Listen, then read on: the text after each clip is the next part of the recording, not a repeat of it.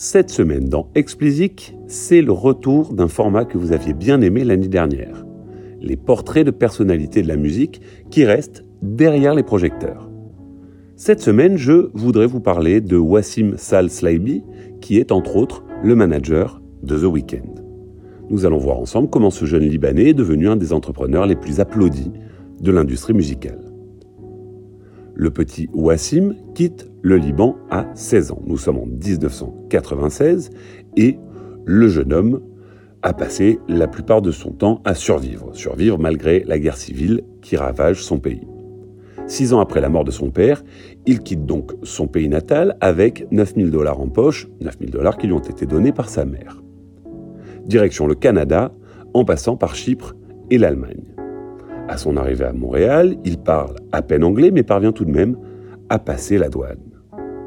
Il a 16 ans donc, et il est seul dans les rues de Montréal, dans lesquelles, malheureusement, il dort. Pas l'arrivée dans l'Eldorado tant espéré, il faut bien le dire. Mais Sal est du genre optimiste, affichant en toutes circonstances un grand sourire qui lui permettra de franchir tous les obstacles se présentant à lui. C'est ce sourire qui lui permettra de démarrer sa carrière dans l'industrie musicale. Ayant quitté Montréal pour Ottawa, il rencontre dans la rue un rappeur nommé Belly, dont il détecte le talent du premier coup. Il lui témoigne son, admiration, pardon, se lie d'amitié avec lui et finit par devenir son manager. C'est avec le même Belly qu'il fonde Capital Profits Records en 2003. CP, son abréviation, deviendra un des plus gros labels indés de rap et de RB au Canada. Après une décennie à le développer, Sal le vend en 2013 à Live Nation pour se concentrer sur le management de son nouveau poulain. Et vous l'aurez deviné, pardon, il s'agit de The Weeknd. S'il n'est pas utile de revenir sur le succès qu'ils vont rencontrer ensemble, souvenons-nous qu'ils se sont associés dans XO, le label, qu'ils ont monté avec deux autres amis.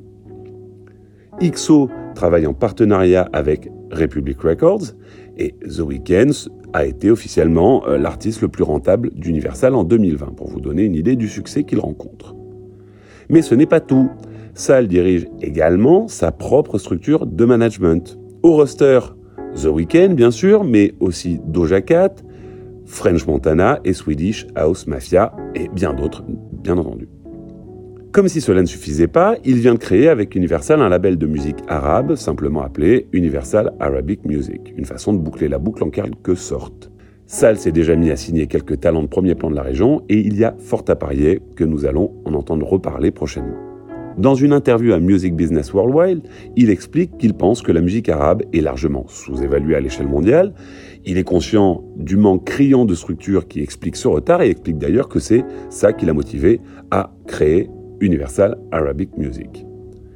Il parle ensuite de sa façon de concevoir le métier de manager. Il explique qu'il ne s'attend jamais à ce qu'un artiste soit carré et organisé. Enfin, ce ne sont pas exactement les mots qu'il emploie en anglais, hein, mais je vous propose une traduction grand public ici.